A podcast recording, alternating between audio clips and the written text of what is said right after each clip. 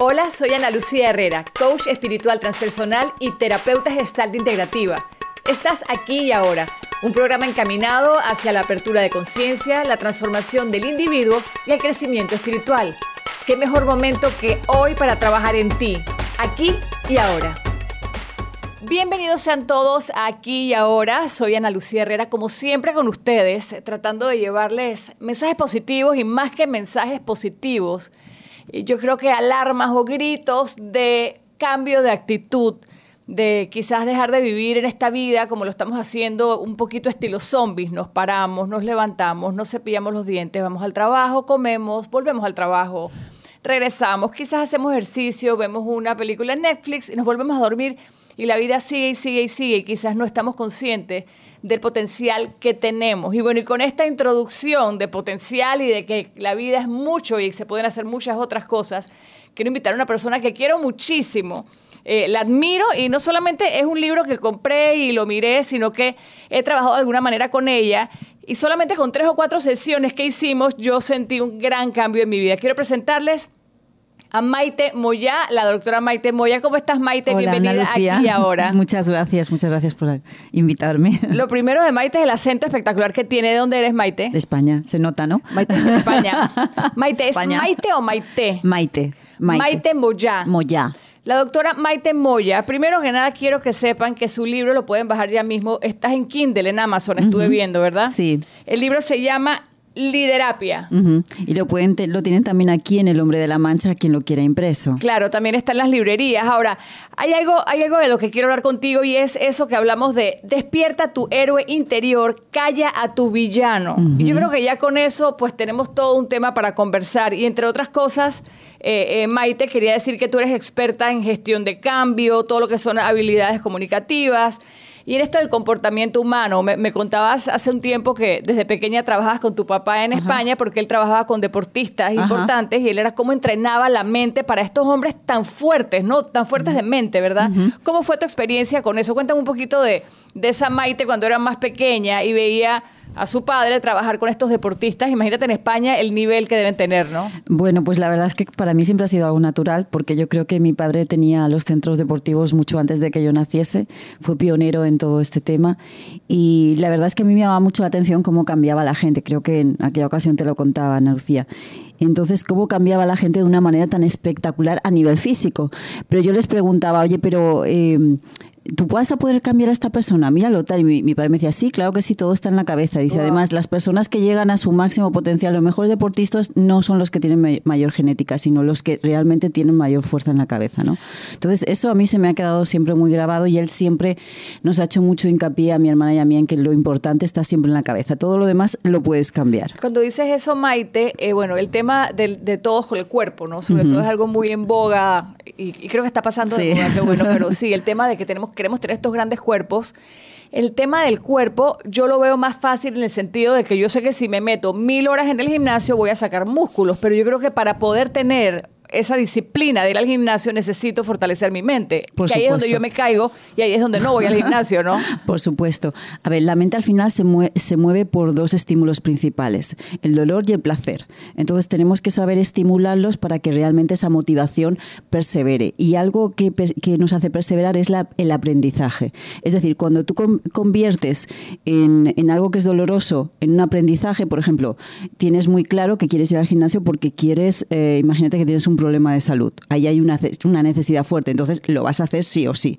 Entonces, cuando el cuerpo, la mente siente que está aprendiendo algo es cuando realmente se mueve, porque nos movemos mucho por los, los sistemas de recompensa del cerebro. Por ejemplo, porque a la gente le gusta el juego, porque los niños aprenden jugando, precisamente por ese sistema de recompensa del placer, que, del placer que nos, exacto, que nos proporciona el juego. Entonces, una vez entiendes un poco cuál es el, la mecánica de la mente, es cuando realmente puedes empezar a trabajar con ella. Ahora, cuando dices dolor, pongamos ejemplos de, dolor. Sí, cuando vas al gimnasio duele, porque no te gusta estar doliendo. Cuando estás en el trabajo, ya después de tres horas quieres ir de vuelta para tu casa y estás cansado. O sea, hay un poco de dolor, por llamarlo de alguna manera. O sea, nos cansa un poco, ¿no? Y son las cosas que nos aburren y no queremos seguir haciendo, ¿no? Si te quedas con el corto, sí, pero cuando empiezas a enfocarte en objetivos consentidos, es decir, cuando empiezas a ver que lo que estás haciendo es un camino, solamente es un camino para llegar a algo que tú quieres concreto, entonces se convierte en un aprendizaje y se convierte en algo divertido.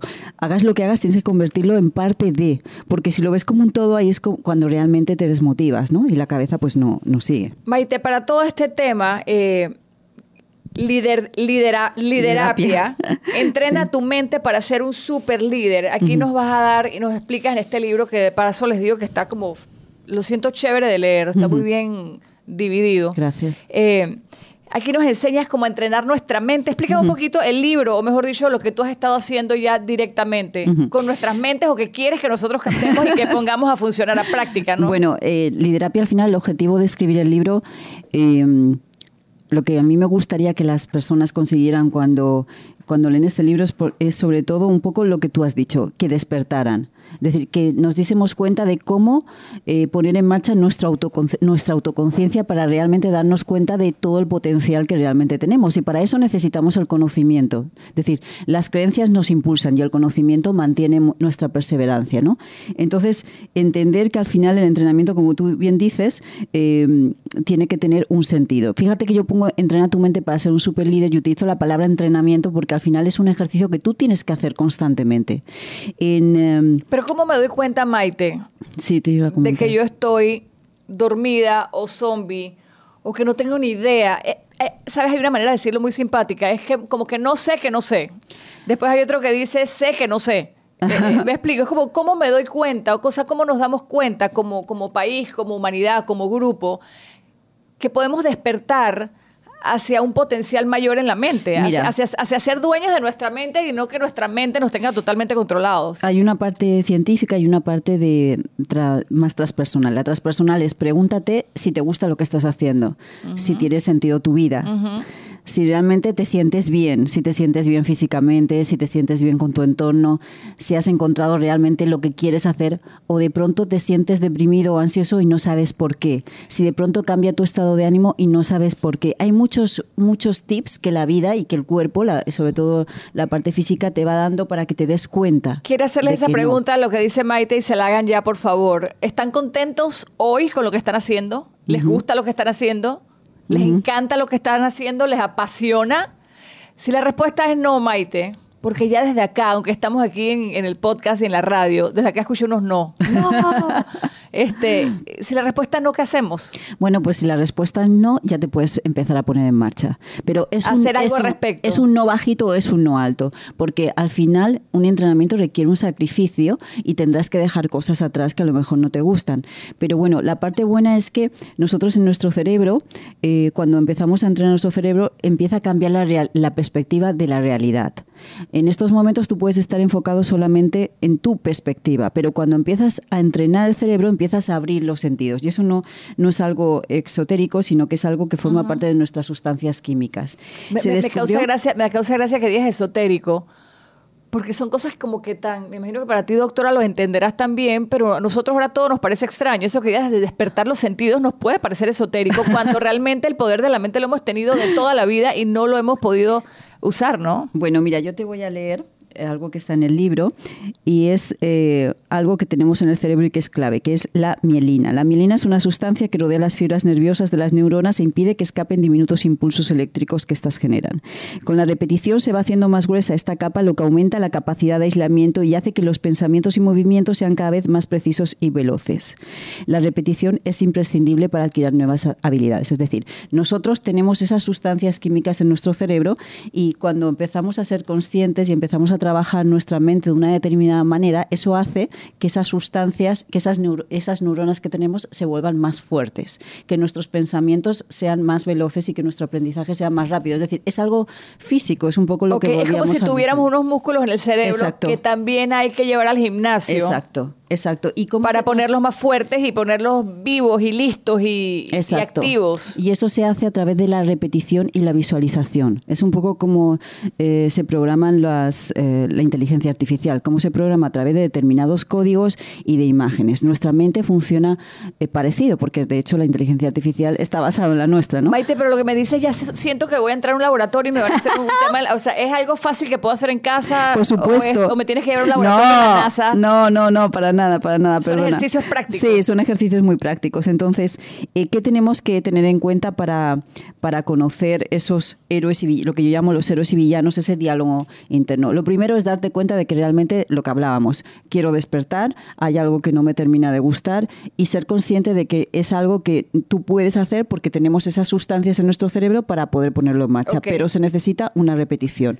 lo primero es, Entonces es limpiar esa sustancia, organizar esa sustancia, fortalecer la mente y salir del, del, modo zombie que he estado llamando desde la mañana, de ese modo zombie donde ahí como alelados con la vida para entrar en, lo que realmente sí nos gusta o nos, hace contento o nos da placer más en la vida. Exacto, entonces lo primero es ser consciente de que tienes en la cabeza, sea bueno o malo, no importa. Lo primero es la conciencia, la autoconciencia. Entonces, em, en Lidrapia, en, en, toda la investigación de, de la parte de autoconciencia, Em, de alguna manera determinamos 15 arquetipos que yo les llamo villanos, pero que realmente están muy relacionadas con las emociones. Como, pero Maite, una pregunta, ¿esos villanos son estos villanos que están en la calle? O sea, mi papá cuando me, me regañaba, son mi amiga que habla mal de mí, o, soy, o son villanos que tengo yo dentro de mi mente. Los tenemos todos, Ana, los tenemos todos. Por ejemplo, todos tenemos miedo, apegos, egos, arrogancia, ignorancia, tristeza, pereza, autosabotaje, el castigo, la ira, la toxicidad, etcétera.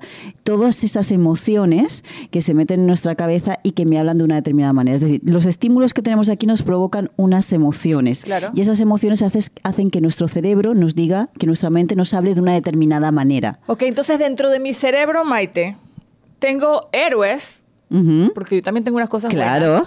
Y tengo todos estos villanos que me estás algunos, hablando. Algunos, algunos. Puede que no tengas ninguno. Bueno, pero puede que tengas todos.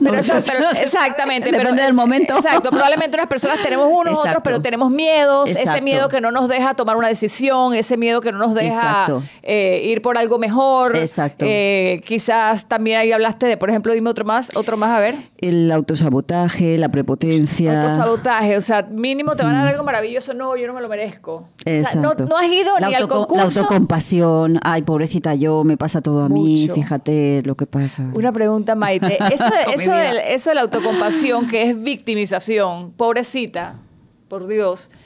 Te hago una pregunta, muchas mujeres me van a escuchar y me van a, van a, cerrar el programa, pero te hago una pregunta. ¿Las mujeres tenemos eso más que los hombres? Lo que pasa es que las mujeres tendemos más, la zona, la parte emocional la tenemos como mucho más activada también por un tema hormonal, ¿no?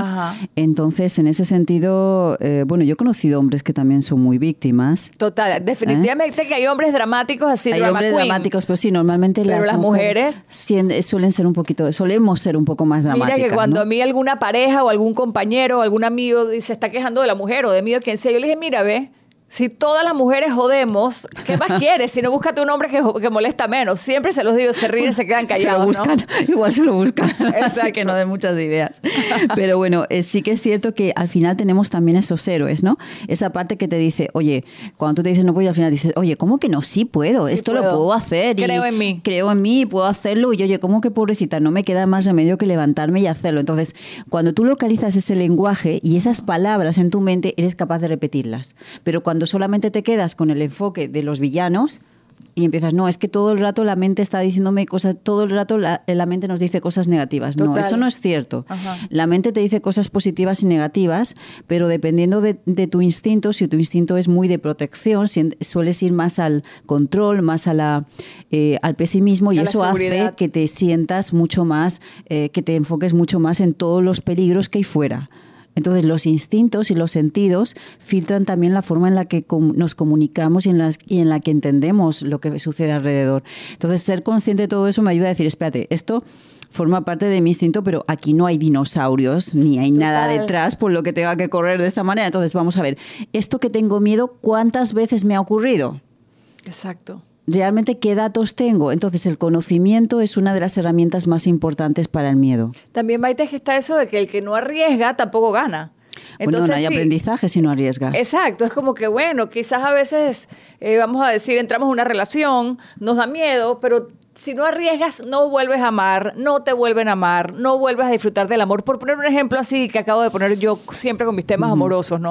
Ahora, la invitación que haces con esto, Maite, es entonces estar muy conscientes y muy en presencia constantemente. Exacto. Estar como mirando o escuchando al sevillano y mirando o escuchando a ese héroe que tienes en la mente. Exacto, porque si no, esperas siempre que alguien venga a resolverte los problemas. Cosa que no pasa, que no va a pasar, porque nadie, como adultos nadie nos va a resolver ni tiene por qué resolvernos nada. Exacto. Entonces, si tú realmente tomas conciencia y lideras tu mente y lideras tu vida, imagínate que todos hiciésemos eso. Maite, ¿cómo hago para estar consciente? ¿Cómo hago para poder, cómo abro esos oídos mentales para escuchar estos personajes villanos y héroes que tengo? Lo primero es darte cuenta cómo, cómo te sientes. Pues me siento siento, miedo. Ok, siento miedo, lo anoto. ¿De qué siento miedo? Eh, entonces muchas veces tienes esa sensación general, pero como no la enfocas, es muy complicado eh, controlarla. Entonces, para manejar una emoción, lo primero es enfocarla. Profundizarla. Con palabras. Es decir, ¿qué te hace sentir miedo? ¿Qué te dices en la cabeza que te hace sentir miedo? Pues me digo que mis hijos, que tengo miedo de que mi hijo le pase algo en el carro cuando sale por la noche, por ejemplo. Eso es algo muy concreto. Entonces, en el momento en que voy concretando ese diálogo, es cuando puedo poner otro diálogo, el diálogo de la heroína. Pero si no, se convierte en una nube que está en la cabeza y me quedo en el miedo. Podría ser entonces, para hacer el ejercicio un poco más completo, y supongo obviamente que esto toma más tiempo, eh, siento esta angustia en el pecho, yo por ejemplo, donde la siento, entonces, ¿qué tengo? Bueno, siento miedo, tengo ansiedad, los brazos me dan como picazón, eh, bueno, acepto que es miedo, porque estas cosas da miedo, o sea, perdón, cuesta aceptarlo, ¿no? Como seres humanos, no, yo no tengo miedo, lo que pasa es que uno siempre se busca excusas, ¿no? Pero si logro entrar en esa emoción y aceptar que siento miedo, porque me da un poco de miedo que mi hijo salga en la noche, quizás tome con los amigos, quién sabe qué pueda pasar, hay tanta violencia, entonces me va, entrando el miedo y la angustia. Cuando capto que está esa, esa conversación en mi mente de este villano, corto e introduzco a mi heroína que podría decirme, todo va a estar bien, vives en una zona segura, esto pasa una vez cada diez mil veces, mi hijo está, le recé, lo que sea, lo que sea que creamos, o sea, pongo, pongo esas emociones de positivismo, de... Y confianza. Tienes que confianza. y desapego. Tienes que desapegarte también de ese miedo. Tienes que confiar en la persona y, y sobre todo el conocimiento de decir, oye, espérate, la, el, más del 90% de las veces que pensamos que algo va a ocurrir, no ocurre. De hecho, ¿cuántas veces ha tenido mi hijo en 10 años accidentes? Ninguna. Entonces, ¿cuántas posibilidades hay que tenga algún accidente? ¿Un 1%? Ok. Confío en mi y por 1%, Y por 1% no vale la pena dejar de vivir. En este caso, de que él vaya a disfrutar de una noche con sus amigos. Pero es que eso también le está. Tú tienes que pensar no solamente en tu emoción, sino utiliza la empatía también con el miedo. Es decir, cómo se puede sentir tu hijo de pensar que tú estás así. Entonces, cuando empiezas a hacerte pequeñas preguntas y empiezas a pasar de lo general a lo concreto, es cuando empiezas a cambiar el pensamiento. El pensamiento no se cambia, es decir, hacemos estos ejercicios, pero esto hay que hacerlo constantemente, porque es como intentar eh, un vaso de agua, de pronto limpiarlo porque le has puesto un poco de agua clara. No, tienes que echar mucha agua clara, tienes que llevar un entrenamiento continuo en la mente y hacerte hasta que llega un momento en que consigues manejar ese emoción. te quiero preguntarte algo que dijiste. Tengo que también tener empatía y ponerme en el lugar de mi hijo y pensar cómo se sentiría él de saber que yo no confío en él. Háblame un poquito de esa parte. A ver, es muy importante. Mira, la empatía es una héroe, una heroína que a mí me encanta, o un héroe que a mí me encanta tanto para combatir el miedo como para combatir la ira. Porque cuando tú empiezas, te centras en la otra persona, dejas de, te olvidas de tus villanos. La empatía nos ayuda a conectar en el mundo de los demás. Y es una de las herramientas más importantes de la comunicación para poder dar lo mejor de ti. Si no, al final lo que estás es transmitiendo ese miedo a esa, a esa persona, a ese niño. tus miedos tus, y tus necesidades propias. Exacto, exacto. Entonces, la empatía para mí es la heroína mm, imprescindible para, para cualquier cabeza. Entonces, piensa siempre en la otra persona. Piensa a ver, voy a intentar entender a esta persona. Yo cuando era joven también he salido, sí. Mis padres estaban así, sí. ¿Ha pasado algo? No. Entonces, un poco me voy dando esas y voy soltando hasta que empiezo a meter otra información en mi cabeza. Me, enfoco en otro tema y salgo del tema. Es como, por, ejemplo, cuando tienes una reunión tienes que ir a una reunión, a una negociación, a una venta, lo que sea, y acabas de tener un problema con alguien, con tu pareja, eh, con alguien de la oficina o lo que sea, y estás enfadado el hecho de estar con ese enfado lo que va a hacer es bajar las posibilidades de que esa presentación o esa negociación vaya bien. Si tú te enfocas en la persona, la persona que tienes delante, en escucharla y en qué hay de interesante en lo que estás escuchando, dejas de escuchar a tus villanos. El tema de la escucha, de hacia dónde escuchas y hacia adelante o hacia afuera, es importantísimo para enfocarnos. Aquí hay un tema enorme de ego, eh, Maite, ¿no? Porque, porque claro, yo puedo escuchar a mi jefe o a mi compañero de trabajo con su propuesta, pero no, yo quiero que mi propuesta sea la que escojan. Yo quiero que todo el mundo sepa que soy yo la que tiene la razón, porque es que mi idea es la mejor, es la única, es la más maravillosa, es la que va a funcionar. Entonces es un tema de ego muy grande eh, eh, eh, para romper estas cosas también, ¿no? De, ser consciente. El ego, a ver, el ego es, tiene su parte buena, igual que la ira tiene su parte buena, igual que la tristeza. Cada una de las emociones, cuando las sabes regular, tiene su parte buena, porque por ejemplo el tema de la ira pone límites, nos pone los límites que son importantes para nosotros o nos, o nos alerta de los peligros.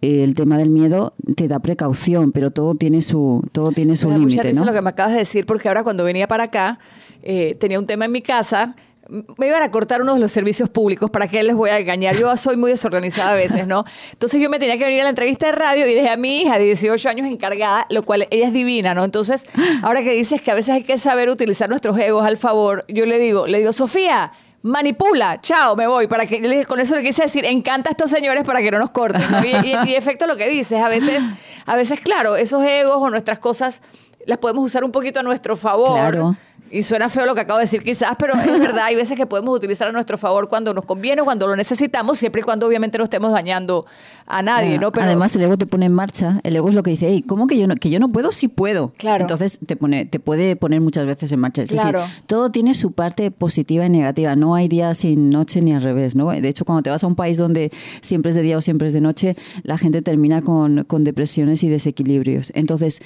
es importante buscar ese equilibrio y darte cuenta de que igual que hay villanos en tu cabeza, también tienes los héroes, pero tienes que enfocarte y tienes que parar, hacer ese ejercicio de pasar de lo genérico a lo concreto y ir por partes. Eso es lo más importante. Para enfocarte, lo principal es ir por partes. Te he hablado de los, te he preguntado mucho de los villanos, claro. Cuéntame, ahora, así como me dijiste la lista de los villanos, que muchos, repíteme la lista de los villanos para que ustedes pongan atención. ¿ah? Y esto a honestidad, sin juzgarse, sin ser duros con ustedes mismos. Cuando Maite los mencione, ustedes dicen o levanten la mano, ese lo tengo, ese lo tengo, ese no lo tengo, ese no lo tengo. ¿Cuáles de estos villanos están dando vuelta en su mente? A ver. Bueno, tenemos el miedo, el apego, el ego, la arrogancia, la ignorancia, la tristeza, la pereza o la postergación, el autosabotaje, el conformismo, la ira, la autocompasión, la prepotencia, el castigo, el juez, la soberbia y la toxicidad. Dijiste, una, la, dijiste la postergación, ¿no? Sí. Eh, Postergación o pereza. Tú sabes que la vez pasada Maite hablaba con alguien y, me causó mucho la atención. Postergación es como que vas dejando las cosas para después, ¿no? Eh, quieres hacer muchas cosas y tienes ideas y te quedas en el bla, bla, bla, bla y no ejecutas y nada pasa y la vida se nos está yendo y este es un, este es un, esta es una feria de una sola vuelta, ¿no? Mm. Eh, y alguien me decía como que es como no tomar la vida, no aprovecharla. Es como que estar aquí otra vez en ese modo zombie de Dios mío, tomemos la vida, hagamos las cosas, ¿no? Y se posterga muchas veces también con la excusa falsa de que es que yo soy tan perfeccionista de que cuando tenga listo esto, entonces haré el proyecto. Pero el perfeccionista entonces, el perfeccionismo entonces también viene siendo como un tipo de, de, manera de postergar las cosas, como una excusa más, ¿no? Bueno, el perfeccionismo al final, eh, fíjate que no solamente es como te hablas tú, sino que de esa manera le estás hablando a los demás, de una manera exigente tal vez, y que la gente no te está entendiendo. Entonces, no es que te postergues tú, es que puedes postergarlo todo, ¿no? Claro, el perfeccionismo al final es una, eh, forma parte de la autoexigencia, pero llevada de alguna manera al extremo. Entonces todos los extremos, es decir, ser perfeccionista está bien, pero ser perfeccionista en extremo es lo que ya te puede hacer rayar. Las cosas bien, está, bien. Por supuesto. Pero cuando te vuelves locamente perfeccionista, eh, ya nada te parece bien nada me parece bien y nada, o sea, voy, sí, quizás aquí la palabra es más procrastinar, procrastinar, ¿no? Es como que voy a tener un hijo cuando tenga tanta dinero en el banco y cuando mi casa tenga el tercer piso arreglado. O sea, no va a pasar, así que o tienes el hijo ya o te quedas... O es una excusa simplemente. Exacto. Porque realmente a lo mejor no es lo que quieres.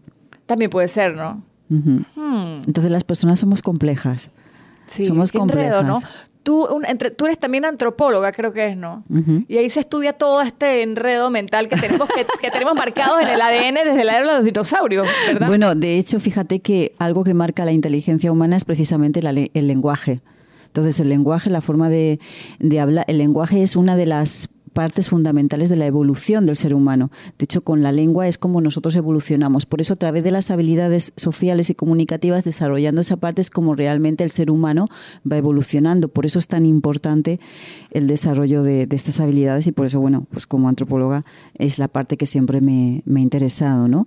Cómo las diferentes culturas y sociedades se desenvuelven y tienen esas habilidades. De hecho, el otro día me hicieron una pregunta muy interesante de si eran diferentes las habilidades comunicativas a la hora de desarrollarlas entre europeos y, latinos. ¿no? Ahora que me dijiste ese pie, yo dije, yo también quiero saber. y yo le contestaba que, bueno, después de haber tenido muchísimas experiencias en, eh, en Europa, sobre todo en España y, y, aquí en América Latina, definitivamente que para mí los latinos tienen unas habilidades mucho más rápidas de activar que los europeos. Porque, por ejemplo, algo que tenéis es que eh, tenéis mucha facilidad para la oratoria y esta es una de las habilidades más importantes de todo. Acá llamamos diferente, pero bueno, la oratoria suena. Vocería, sí, la vocería. Acá me da risa, sí. Para la oratoria suena muy espectacular, pero es realmente que hablamos bla, bla, bla, bla, bla con tal de convencer al otro, ¿no? Bueno, pero, eso es bueno, eso está bien. Claro, eso está es una herramienta, ¿no? Entonces, la parte emocional también hace que ese discurso sea mucho más convincente, ¿no? Entonces, realmente a nivel. Eh, original tenéis muchas más herramientas para desarrollar habilidades comunicativas en general, o es por lo menos para mí ha sido mucho más fácil, es más fácil que. Pero también, en pero también Maite, Maite, en Europa, por ejemplo, yo pienso, te pregunto, la gente quizás por no ser tan acelerados hacen las cosas a un paso más más, más, más, un buen paso, pues. Acá corremos y no cuando miramos para atrás es un desorden. Bueno, yo estoy hablando del tema de las habilidades, de, la, forma de hablar. Ya, de cómo se hagan las cosas es otra historia. Pero, culturalmente sí somos muy diferentes, no solamente europeos y latinos, sino también la gente en, los africanos, los, asiáticos, Exacto, Muy diferentes, ¿no? Muy diferentes y muy interesante, por otro lado. Por ejemplo, en el tema del lenguaje no verbal, a mí me parece súper interesante lo expresivos que son los, los latinos, lo poco expresivos que son los asiáticos o el norte de Europa. Es decir, eh, al final eh, marca de alguna, la cultura marca la forma en la que nos comunicamos, pero sí que hay em, emociones que son totalmente universales y comunes a todos y que, y que eso no, nos conecta a nivel mundial. tú sabes que pensaba yo eso. Imagínate que una vez estaba en China, esto me sucedió. Y pues bueno, estos chinos no hablan inglés y yo no hablo nada de chino, entonces ahí era cero manera de comunicarnos. Y te lo juro, Maite, que yo le hacía así con la cabeza, o sea, movía mi cabeza hacia arriba, hacia abajo, hacia arriba, hacia abajo. Y el sí de él, yo estoy seguro que era al revés. Yo pienso que para él sí era no y para mí no era así. yo pienso que hasta las, yo pienso que hasta los gestos del cuerpo son diferentes. O sea, era, era tan cómico, ¿no? Era como que era, era como que vivir en un mundo totalmente lejano a pesar de que tienes a la persona enfrente, ¿no? O sea, diferentes gestos, diferente todo, diferente mirada, ¿no? increíble. Por eso la observación es tan importante cuando conectas con alguien. Primero observar cómo se mueve, cómo, cómo sonríe, cómo gesticula, porque a través del lenguaje no verbal es como conectamos con las personas cuando no conocemos. Podemos leer personas así, por ejemplo, entramos a una reunión, conocemos a alguien, a veces nos desbocamos llegas a conocer a una persona y te desbocas hablando, hablas, hablas, hablas, hablas, hablas, en vez de probablemente quizás estar prestando un poquito más atención al de frente, ¿no? Sí, bueno, la verdad es que sí. Eh, sería interesante darte cuenta de, qué movimientos y qué gestos está teniendo esa persona para ver si lo que le estás diciendo le interesa o simplemente quiere quitarte de encima, ¿no? Entonces, eso, el lenguaje no verbal en el tema de las reuniones y, la, y las negociaciones es sumamente importante. Tengo una amiga que me dice, Ana Lucía, cuando salgas en date, tú quédate callada, que los primeros 15 minutos, si tú prestas atención, el tipo te va a dar toda la información que necesitas para saber si te debes quedar o si te debes ir. bueno, sí, la verdad es que sí. ¿Verdad? Que tiene parte de razón. 15 minutos es mucho, pero sí, puedes observar bastante eh, porque es más importante siempre escuchar y además escuchar te ayuda a conectar en el, con el, en el mundo del otro, ¿no? Y ahí es cuando se, se conecta la, la, comunicación y se produce la magia de, de la sintonía. Decir, hey, estoy bien con esta persona. cuando alguien está bien con otro, salen los héroes, sale lo mejor, porque tú quieres mostrar los héroes, no quieres mostrar a todos esos villanos. Claro que, prefieres dejar en el armario de casa. claro, los tenemos en el closet. Se quedan en el closet, sí. Maite, la primera vez que nos conocimos, que tú hicimos como unas tres, tres terapias eh, eh, de one on one, tú conmigo, o yo contigo, eh, me pusiste a hacer unos ejercicios extremadamente fáciles. Y eso fue lo que me llamó la atención de ti. Era muy fácil. Me acuerdo que el primer día me dijiste, me vas a hacer una lista de seis o de cinco, no me acuerdo, de lo que haces en el día que te gusta. Luego otra era lo que haces en el día que no te gusta. Y así, en cuestión de dos sesiones, me habías organizado o yo había, porque no fue una decisión que me impusiste, eso como que me enseñaste un camino para ordenar mi vida con las cosas que sí quiero hacer y, y sacar de mi vida las cosas que no quiero hacer y que de paso no me estaban sumando en mi vida. Me gustaría que dieras un poquito algún tip de esto o que le regalaras a alguien Obviamente todo eso está en el libro, me imagino. Sí, hay muchas cosas en el libro, pero la parte del enfoque es fundamental. Al final lo, que hicimos básicamente, Ana, tú tenías la información, solamente te ayudé a que la enfocaras. No necesita, muchas veces pensamos que necesitamos grandes ejercicios y realmente lo que necesitamos son pequeños tips para, para poder enfocarnos. Entonces la escritura es una de las partes más importantes para el enfoque. Y sobre todo hacerlo a través de palabras. Escrito, te refieres a con la mano y pluma en un papel, o sea, llevarlo a escribir. Sí, Es mejor que pensarlo solamente. Claro, por supuesto, porque cuando tú lo estás escribiendo, aparte de que estás poniendo en marcha eh, un movimiento en tu mano y estás conectando directamente con tu cerebro, porque estás haciendo un trazo, estás viéndolo también. Entonces estás repitiendo en tu cabeza la palabra, más la estás visualizando, más la estás trazando, estás poniendo en marcha diferentes sentidos. Entonces, un ejercicio tan simple como la escritura o la pintura, cuando le ponemos sentido, empieza a hacernos el clic en la cabeza. ¿no? ¿Qué cosas podríamos escribir en esa lista, Maite? Para Por ejemplo, lo que quieres y lo que no quieres. Un poco lo que quieres y lo que no quieres. Eso lo primero. ¿Qué es lo que te dices y qué es lo que te gustaría decirte y no te dices? Por ejemplo. Ah, repíteme esa, por favor. ¿Qué es lo que te dices y qué es lo que te gustaría decirte y no te dices? Ok. O sea, ahí viene un poquito el tema, te pregunto, como de amor propio y decirme cosas buenas en vez de estar criticándome todo el día, ¿no? Mira, esto es una, por ejemplo, imagínate que estás grabando la conversación que tienes conmigo, ¿no? Me estás contando, bueno, pues mira, tengo este problema, me pasa esto y me digo esto y tal, y yo te estoy escuchando. Y de pronto tú te pones en esa silla y yo repito lo que está diciendo Ana. Y estás escuchándome como si fueras una tercera persona. La observación participante o la tercera persona, saber salir de nosotros y vernos desde fuera, nos da una perspectiva diferente. Y cuando estás fuera, entonces empiezas a decir, espera Ana, tendrías has tenido en cuenta esta perspectiva, esta y esta, porque el simple hecho de hacer el ejercicio de salir de nosotros mismos nos da nuevas perspectivas.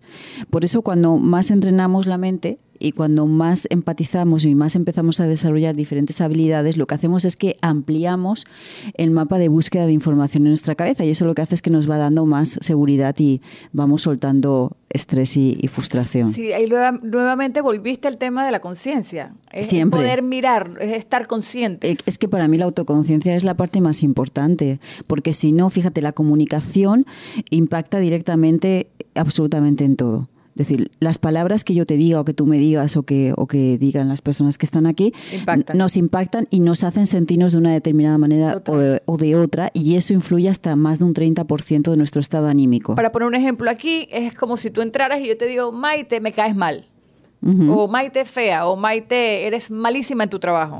Eso te impacta, obviamente. A lo mejor depende, puede impactarte más o menos dependiendo de, tu autoestima, pero evidentemente te impacta porque son eh, mensajes negativos. Claro, entonces este tipo de mensajes negativos no solamente nos los dicen las personas en la calle o en tu discusión con tu pareja o en tu trabajo, sino que somos nosotros mismos que también nos lo decimos diariamente, como por ejemplo cuando yo nos paramos en la mañana, eh, te levantas y vas al baño a cepillarte los dientes y te ves al espejo y uno sale despelucado.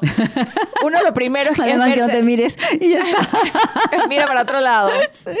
Ahora, uno lo que uno mira, es que uno, uno es muy duro con uno mío. Yo digo que uno se trata peor que su peor enemigo. Te ves gordo, te ves despelucado, te ves con arrugas y enseguida empiezas a pensar, qué pereza hoy, tengo tal reunión y todo empiezas como a a narrarlo como con tedio. Me explico, yo creo que ahí estamos dando ese mensaje negativo que me dicen, no es que me lo diga otra persona, yo misma me estoy atacando. Desde temprano en la mañana. Claro, no, es que el peor villano eres, eres uno, mismo, ¿no? Entonces, si en vez de decirte todas esas cosas te dices, ay, bueno, tengo los pelos un poco así, pero no pasa nada, estoy guapísima, soy divina. Es decir, eh, depende mucho de, de Mira, hay un truco muy interesante y es que siempre antes de dormir hay que irse con un buen mensaje en la cabeza Dame un ejemplo. Mm, por ejemplo, no sé, puedes haber leído algo que te inspire o que te guste justo antes de dormir. Las últimas, los últimos minutos de, antes de ir a la cama son importantísimos. O leer una, una frase que te inspire, pensar en algo que te guste. Sí, algo así. Y luego dormir bien, porque una de las causas que más nos enfadan es no dormir bien. O, por ejemplo, el tema de cenar muy tarde. Es decir, hay determinadas partes físicas, volvemos otra vez a esa parte, que realmente influyen en luego nuestro estado de ánimo entonces, eh, no solamente el hecho de que de que me levante y me hable mal. ¿Por qué te estás hablando mal? A lo mejor es que estás teniendo malos hábitos. Porque si tú descansas, si comes bien, si haces ejercicio y si mantienes más o menos una vida equilibrada, mm, aunque tengas más o menos arrugas, más o menos barriguilla, no te vas a poner a, autocastigarte. Pero cuando estás mal, todo te sienta mal. Y estás contento con estas cosas porque son parte de la vida también, ¿no? Exacto. Eh, no quizás estar tratando de ser quien no eres, ¿no? Ahora, eh, hay Maite una pregunta que te hago. ¿Qué tan realistas debemos ser o qué tan soñadores debemos ser? ¿A qué te refieres? Ah, me refiero a que, por ejemplo, yo quiero ser positiva con mi mente y me quiero trazar estas metas maravillosas y Maite, yo de aquí a un mes voy a estar volando literalmente en la avenida. Yo voy a volar porque me van a salir alas y, o sea, ¿hasta qué punto hay que ser realistas y hasta qué punto puedo ser soñadora de mis metas? Eh, ¿Qué tan o sea, ponernos metas inalcanzables podría ser también eh, negativo o positivo, no sé. Hombre, sí, yo quiero volar, pero me parece que va a ser un poco difícil que vuele, claro. que me salgan las alas. Entonces, algo importante es ponerse objetivos con sentido. ¿De acuerdo? Entonces, saber diseñar unos objetivos con sentido son los que, lo que me mantienen la motivación. Es decir, yo puedo querer eh, volar, ok, vale, vamos a ver, quiero volar, pero pueden ser, ¿tiene que ser con alas? No. ¿Tiene que ser de esta manera? Ok, de esta manera sí puedo o no puedo. Entonces, tienes que hacer un análisis realmente de ese objetivo y tienes que racionalizar para poder ejecutar. Es decir, algo importante para que un sueño se convierta en una visión y en algo realizable es que haya un objetivo y un plan de acción. Y el plan de acción lleva consigo de qué, voy a dejar atrás y a qué me voy a acercar. Cuando dices que voy a dejar atrás es que tengo, en qué más, en qué no voy a seguir perdiendo el tiempo para enfocarme más en lo que me interesa. Es decir, si yo por ejemplo quiero, imagínate que quiero ahora irme a escalar al Himalaya, ¿ok? ¿Qué tengo que dejar atrás? Ya que me acerco, me acerco a mi sueño, pero ¿para qué quiero ese sueño? Porque una cosa muy importante es eh, tener objetivos, pero tienen que tener sentido, porque si no te vas a desgastar subiendo una montaña que a lo mejor no es la que, la que querías escalar. Es como que para qué subí esto. Exacto. Entonces, eh, tiene que ver ponle pasión, sentido. lo que me estás hablando, en un sentido que me apasione, algo que me llene el alma, ¿a eso te refieres? Algo que te llene el alma y que, y que tú conectes con tu propósito de vida. Es decir, cada persona tenemos unas habilidades, unas competencias, algo en lo que sí, sí somos muy buenos y algo que la vida nos ha enseñado. Mira, eh, hace dos meses cuando estuve en Los Ángeles en, en, la, en, unas conferencias que hubieron allí, que estuve como speaker, la mayoría de speakers que habían hablaban de motivación, ¿no? Y todos tenían unas historias extraordinarias, pero casi todos habían pasado por situaciones que le habían quebrado en algún momento, es decir,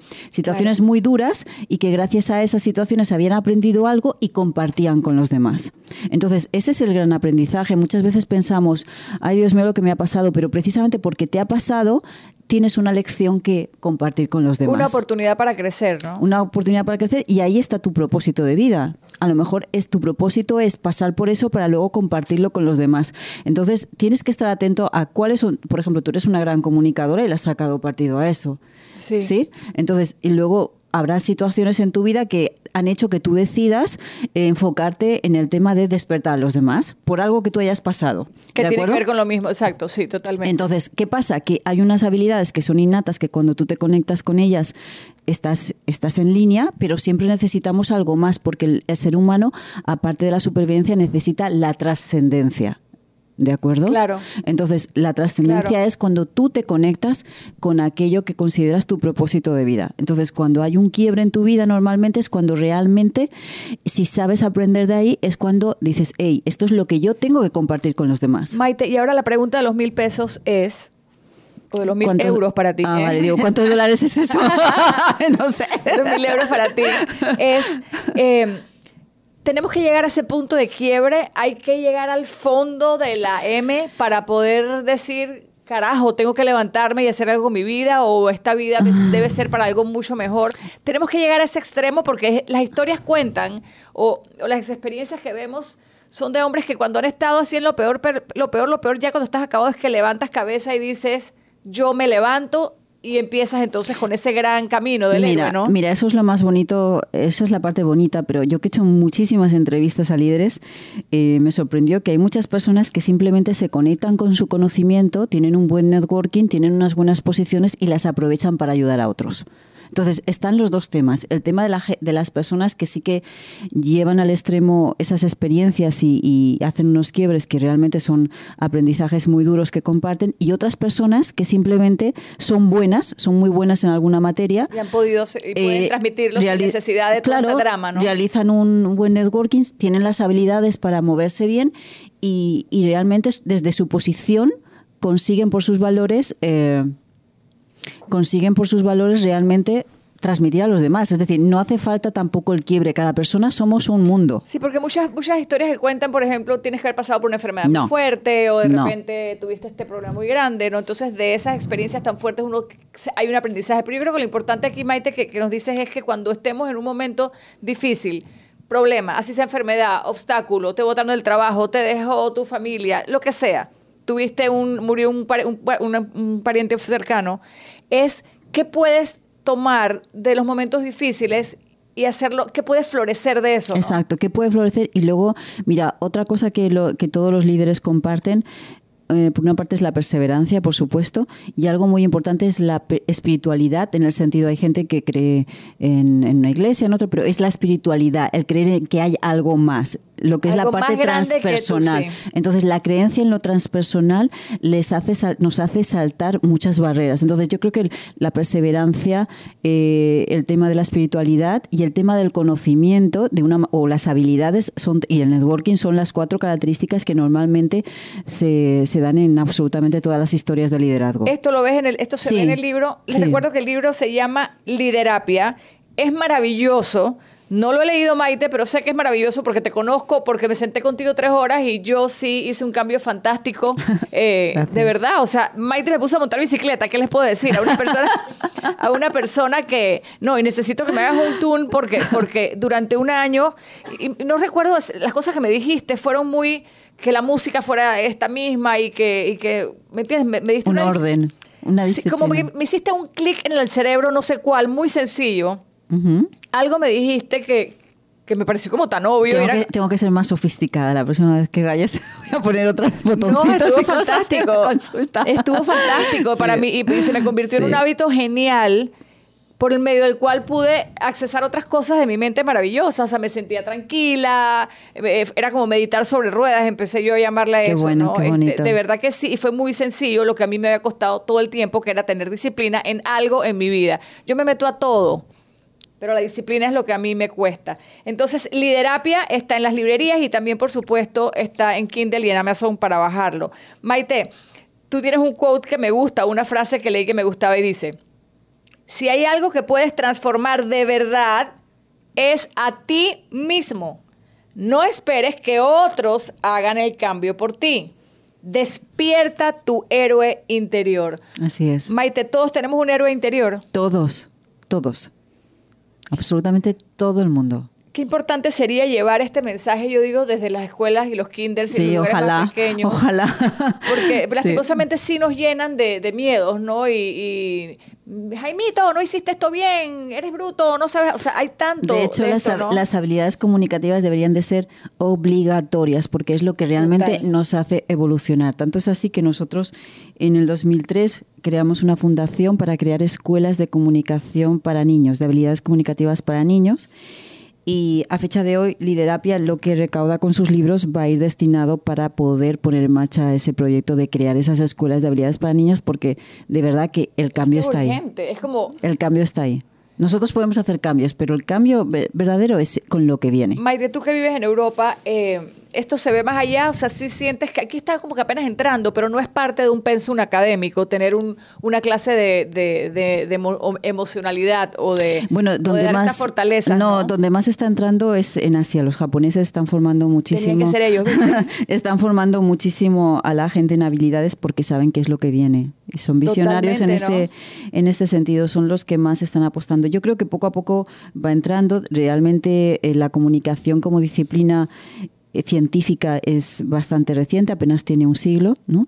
Entonces creo que bueno, hemos avanzado mucho y vamos a tener que avanzar mucho más porque la tecnología y la comunicación también van muy rápidos y eso supone que los humanos también nos tenemos que poner las pilas, ¿no? Maite, yo tengo una teoría, quiero que tú me digas si, si más o menos estás de acuerdo.